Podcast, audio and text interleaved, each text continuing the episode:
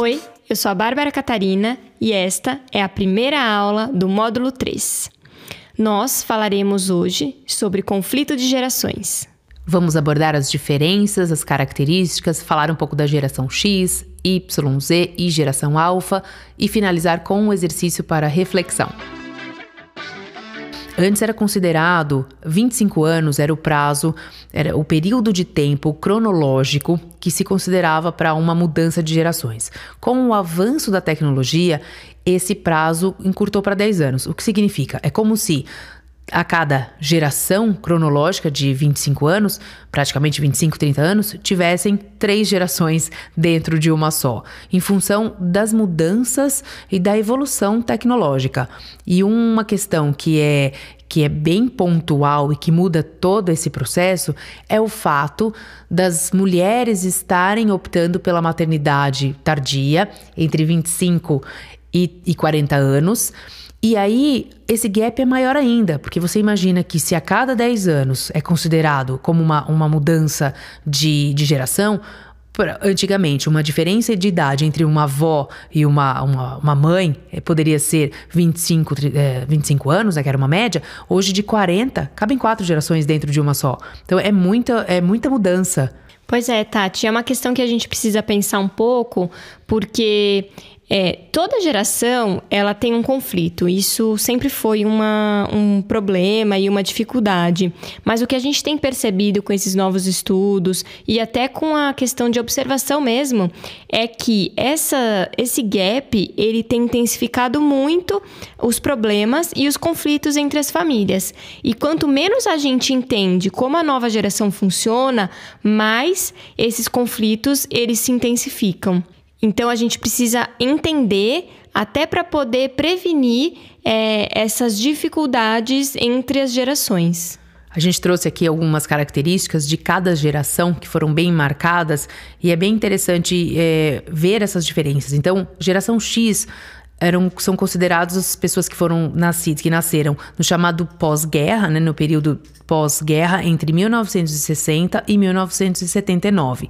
Para essa geração, o que era importante? Eles buscavam estabilidade, eles valorizavam hierarquia tudo era mais lento, burocrático, né? As relações de trabalho eram, eram pautadas por, é, por esse sistema mais burocrático, tinha-se mais tempo, é, buscava-se o tempo como um, um aliado.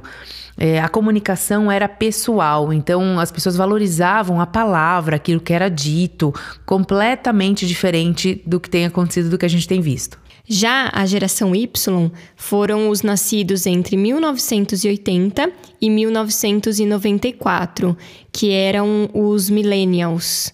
É, essa geração ela buscava dinheiro e prosperidade. Era uma geração mais é, ambiciosa, uma geração que tinha mais energia, é, movidos à mudança, uma geração que é, passou por grandes avanços tecnológicos e já tinha uma comunicação um pouco mais eletrônica. Então, essa geração passou pelo fax, passou por, uh, por uma mudança, por exemplo, já iniciando a internet, mas ainda não como a gente via hoje, mas começou, é, começou a ter uma outra forma de comunicação. Já a geração Z são os nascidos entre 1995 e 2010. É uma geração que busca felicidade e propósito. A noção de respeito para eles é muito diferente, porque hoje, para que eles respeitem alguém, essa pessoa precisa ser merecedor. É, não importa se a idade, a bagagem, se já tem uma experiência, não. O que realmente você tem que provar que você merece o respeito deles. E por quê? É a era 100% digital, é a era da conectividade, é, da comunicação instantânea a era da ansiedade, onde não tem, eles não têm paciência mais para guardar, para esperar as coisas. E essa é uma era também, Tati, da geração Z, ela é mais questionadora também, né? Eu percebo que eles também têm uma questão de preocupação com o mundo, eles observam, tem essa, essa questão de é, se preocupar com os plásticos, se preocupar com o meio ambiente, é. com os animais. É muito interessante que é uma geração que trouxe essa mudança e consciência para a geração anterior, né, que não se preocupava tanto com o meio ambiente e essas outras questões. É a geração Z que iniciou esse processo. Exatamente. E agora essa próxima geração que você vai falar é justamente a geração que vem, que é o, o, o ápice disso, que é essa nova, essa nova galerinha aí que está chegando. Pois é, que é a chamada de geração alfa, os nascidos a partir de 2010. É uma geração mais inteligente e uma geração mais independente. O que isso significa? É, elas têm cognitivamente uma capacidade maior e mais rápida. Quem tem filhos que nasceu depois de 2010 observa que eles aprendem mais rápido. Biologicamente, já saiu uma pesquisa que mostra que eles têm uma capacidade maior de absorver os conteúdos. Só que a grande questão dessa geração é que a capacidade cognitiva, como ela é mais acelerada que a capacidade emocional, a, a tolerância à frustração e a, o manejo das emoções, ela não é tão eficiente quanto essa capacidade cognitiva. Por isso que a gente precisa nessa geração se preocupar mais em desenvolver inteligência emocional do que a inteligência cognitiva. Até porque um dos grandes uh, motivos dessa diferença para a geração alfa são os estímulos. Então, o excesso de estímulos que eles recebem é que faz com que eles tenham todo, que desencadeie todo esse processo. Então, ou seja, o estímulo tem um lado positivo, porque desenvolve por um lado, mas tem um lado negativo, que é o excesso uh, que faz com que eles não tenham essa. eles não consigam acompanhar essa questão cognitiva que você acabou de citar. Pois é, e outra questão importante dessa geração é como a geração que tem mais dificuldade de entender é, a hierarquia. Começou na geração Z, que você comentou, né, Tati, essa questão do respeito, ele precisa ser mais comprovado. É, não tinha, não tem mais essa referência de é mais velho, precisa ter o respeito. É, é uma geração que questiona isso. E a geração alfa questiona duas vezes. É uma geração que simplesmente não aceita é, que você imponha determinadas questões sem explicar. Exige mais diálogo. A gente aqui não está dizendo que isso é bom ou ruim. A gente está trazendo os dados de como está funcionando. É, e o grande desafio dos pais é como equilibrar né, essa autoridade e a amizade. Como é que a gente impõe os limites e ao mesmo tempo constrói uma relação de confiança? Porque já a gente vai falar no, no próximo módulo muito sobre o impacto na educação, né, dessa nova, dessa era digital. E um dos impactos, só dando um spoiler aqui, um dos impactos é justamente essa questão da linearidade que hoje o aprendizado, tanto de educação formal ou informal, como em casa ou na escola, é, é, não é mais linear, né? Não é mais aquela coisa hierárquica que tinha para gerações anteriores. Então, esses, é, esses jovens, essas crianças, né? Eles não, não aceitam mais uh, a informação vinda de cima para baixo, uma imposição. É uma troca. Então, como que você consegue, como como pai, como mãe, colocar aquilo que você quer é, impor, entre aspas, porque essa palavra já não, esse conceito já para eles, eles não, não, não entendem, não aceitam muito, né? Não aceitam, na verdade, essa imposição. Por que, que eu não posso contestar? Por que, que eu não posso? É, por que, que você tem que fazer, eu tenho que fazer e você não? É, eles se colocam muito nesse papel de igualdade. Então, acho que o grande desafio é como que você realmente consegue mostrar de uma forma mais uh, ecológica, vamos dizer assim, né? mais tranquila, mais sustentável para uma família, esse, esse seu papel de pai e de mãe. Exatamente, Tati. E é muito desafiador mesmo, porque nós adultos, a gente quer que os nossos filhos sejam questionadores, né? A gente quer que eles tenham senso crítico, que eles tenham essa capacidade de se colocar no mundo, mas eles ainda são imaturos para desenvolver isso de uma maneira respeitosa é. e acaba passando dos limites, é, né? E mesmo a gente, né? A gente também, é, uma vez que a gente ensina a, ensina a questionar, quando a gente é questionado, a gente se sente realmente numa situação é, de vulnerabilidade porque é isso, a gente quer ensiná-los a questionar, mas a gente não quer ser questionado. Então, é, é de fato, é uma é um desafio aí. Pois é, e os estudos eles mostram que cada vez mais eh, as fases elas têm encurtado. Então, por exemplo, a infância que se marcava até os 12 anos mais ou menos, hoje a gente sabe que ela foi encurtada. A gente consegue perceber que as crianças, é, na verdade, mudou a nomenclatura, né? Então tem primeira infância e segunda infância, mas mesmo assim, nos 9 anos mais ou menos, a gente começa a perceber que eles já têm comportamentos de pré-adolescente.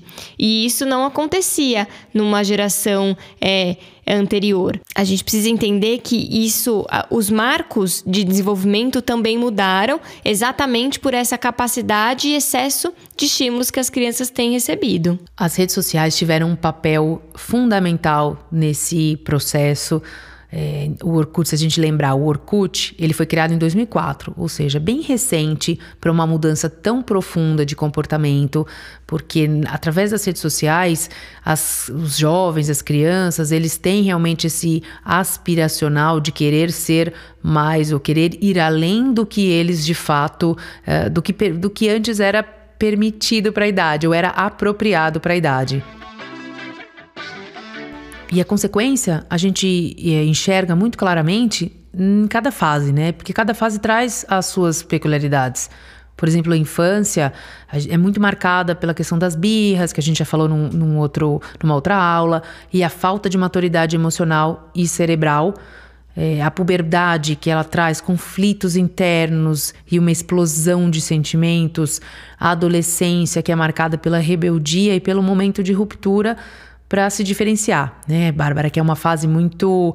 É, essa ruptura é comum, mas é difícil para os pais entenderem e encararem isso na, na real, né? Pra... É verdade, a gente esquece que fomos adolescentes, né? E principalmente a gente esquece como era a nossa forma de pensar porque é, quando a gente questiona na adolescência, não é uma, só uma questão de afronta ou uma questão de ai, querer é, desrespeitar os pais, é uma questão muito biológica para se diferenciar. E é difícil nós adultos, a gente com é, maturidade, observar alguns comportamentos e falar: puxa, mas isso é, é tão óbvio para gente agora que é mais velho, mas para eles, eles são inconsequentes por natureza. Eles têm essa sensação de que as coisas. É, é, deveriam funcionar num ritmo diferente do que funcionam. É, eles têm essa sensação também de superpoder mesmo, né? De que não, mas nada vai acontecer. Você é muito preocupado, é, precisa parar com isso. É como uma sensação de invencível mesmo, que faz parte da adolescência, mas que para nós adultos deixa a gente cabelo em pé. É, e essa questão do conflito de gerações, eu acho que a adolescência é o, é o ápice disso, né? Eu acho que toda mãe é. tem medo desse momento antes de chegar, porque realmente é uma fase é, difícil para lidar. E uma coisa interessante, uma curiosidade é que a adolescência, esse termo adolescência, ele surgiu só na década de 60.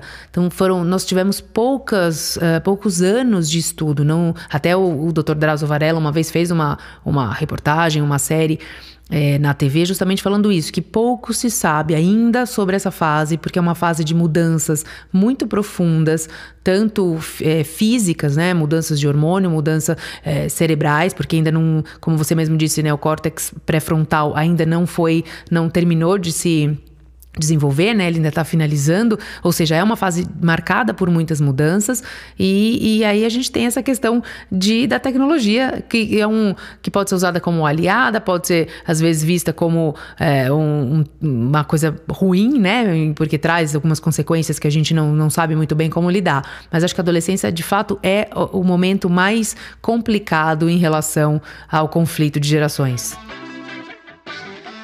Para finalizar a aula de hoje, a gente gostaria de trazer um exercício que ajude a refletir um pouco sobre todas essas questões que a gente falou é, anteriormente. A melhor maneira de transmitir valores para os filhos é através dos exemplos. Não adianta cobrar uma postura e praticar outra. A gente já falou sobre esse assunto em outro módulo, mas é aquele ditado do faço o que eu digo, mas não faço o que eu faço, para essa geração nova não funciona. Vamos lá, o exercício é: faça uma lista das regras da casa e estabeleça as condutas que devem ser seguidas por todos. É interessante que você coloque no local onde todos vejam.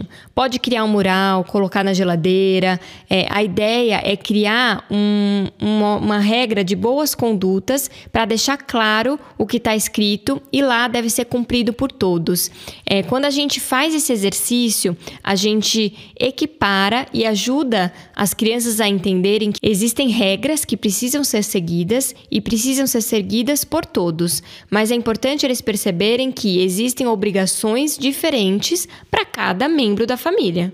É, porque justamente para não cair naquela questão, é, por um lado é igual, porque todo mundo tem que cumprir as regras, então eles se sentem é, também parte do processo. Ai, que legal, eu tô fazendo a minha parte, você tá fazendo a sua, mas em compensação existe ali uma diferença, exato, exatamente do que você falou, onde os pais eles, eles têm é, que cobrar posturas e comportamentos específicos da criança. É importante que fique claro isso, exatamente isso, que todos vão cumprir, mas que os pais têm uma eles, a, os comportamentos esperados para cada filho é diferente. Eles têm ali coisas específicas que eles têm que cumprir, mas que fique claro para todo mundo.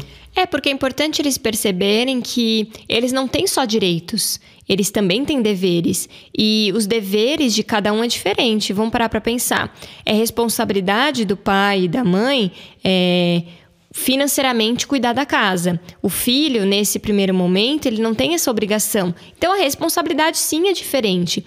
É, eles precisam, por exemplo, estudar ou ter as obrigações deles. Então, por exemplo, eles têm um, um trabalho de escola, é dever deles cumprir aquela atividade e não do pai e da mãe. Então, deixando bem claro que cada um tem o seu dever e a sua responsabilidade, os direitos que cada membro da família vão ter, vocês podem partilhar que todo mundo tem direito de ser respeitado, todo mundo tem direito, né, de ser ouvido. Então essas regras dos direitos, elas são bem legais de fazer em conjunto, mas principalmente eles perceberem que cada um tem um dever. E muitas pessoas não têm o hábito de formalizar isso. Então, na família, a gente. É engraçado essa diferença entre o mercado corporativo e a família, porque num mercado de trabalho, você é obrigado a criar estratégias, a fazer um planejamento, você tem que traçar o que, que você, quais são seus objetivos, o quanto você quer é, vender, faturar, o que, que você precisa fazer para poder produzir produtos, enfim, de acordo com cada segmento. Mas no mercado de trabalho, ele impõe uma organização que, na verdade, as famílias também demandam, mas a gente não tem essa consciência. Então, se a gente tiver essa, esse olhar, o mesmo olhar que a gente tem na empresa para dentro de casa, é muito mais fácil colocar essas, eh, essas questões e todo mundo enxergar que tem um objetivo em comum, que a família tem uma meta, que tem um propósito de todo mundo fazer de repente um sacrifício para ou para uma viagem, então vamos nos planejar. Acho que é legal é trazer esses conceitos para dentro da família. Os resultados, eles são surpreendentes, principalmente quando a gente fala de adolescente, onde eles precisam sim ter voz e espaço para ser ouvidos, mas principalmente precisam aprender a ouvir. Essa foi a aula de hoje. Espero que vocês tenham gostado. Conecte-se com a gente através das redes sociais, arroba Escola da Mãe Moderna. Mandem suas dúvidas no grupo fechado do Facebook para que a gente possa trocar e interagir.